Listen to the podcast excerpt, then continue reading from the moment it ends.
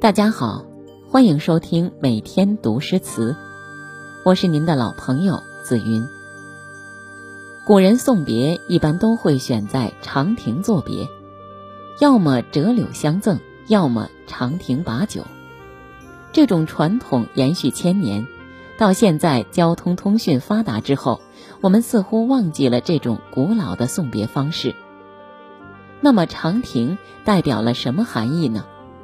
古人又为什么喜欢长亭作别？柳条又蕴含了什么样的寓意？今天通过李白一首非常经典的送别诗，解锁这两个历史文化知识点。诗仙李白最为出色之处，便是可以将自己内心最为真实的情感，毫无保留地寄托于诗篇当中。当然，今天和大家分享的是李白最为经典的送别诗。这一首诗不仅感情真挚动人，而且里面包含了古代送别时的两个重要意象，是必读经典。但是，诗人创作这首诗篇的时间，我们已经很难考证。据相关人士猜测，这首诗应该创作于公元七四九年。那个时候，李白恰好漫游金陵之时，随之便创作了这首诗篇。下面就让我们一起好好的欣赏一下这首诗篇吧。《劳劳亭》，唐代，李白。天下伤心处，劳劳送客亭。春风知别苦，不遣柳条青。李白出川后，顺着长江漂流和漫游，也结交了很多有为青年和意气相投的知己。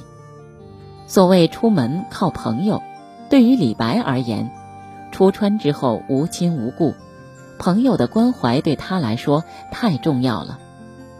此时，在诗人李白的心底里，天底下最为伤心之处，也就是这个送别的牢牢亭了。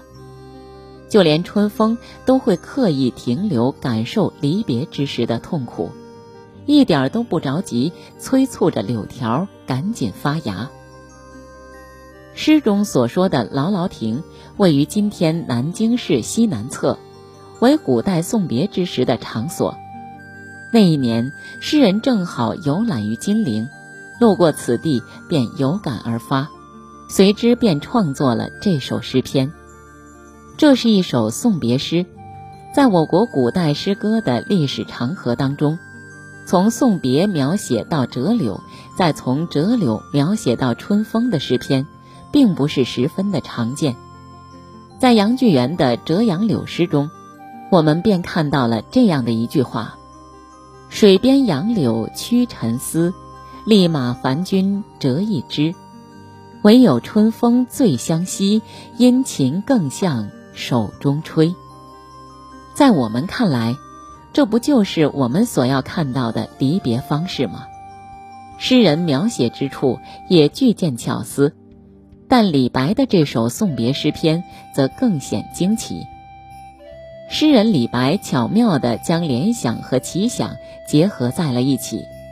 诗人因为在送别友人之时，杨柳还没有发青。所以便没有了折柳这一思想，因此诗人随之便想到，这应该是春风故意不打算吹到柳条，故意不让它发青。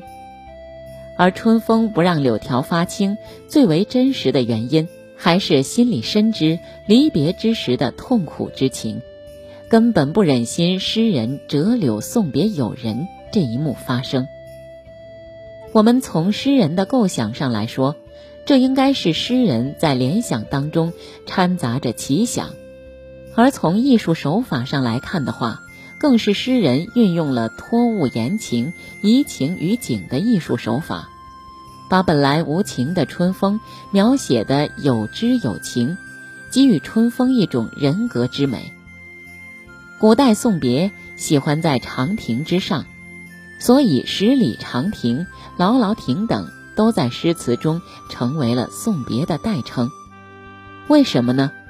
其实，古代有驿站制度，所谓十里长亭，就是十里地一个亭子，原本是供驿使和马匹乘凉休息。古人赶路也是习惯以长亭为路标。所谓送君千里，终有一别，所以古人朋友之间送别也往往发生在长亭之中。在长亭之中把酒而别，目送朋友远去，成为一种独特的感情寄托。而柳条呢，柳有留之意，所以折柳送别，表达了送别之人对远行人留恋之意，希望他留下来。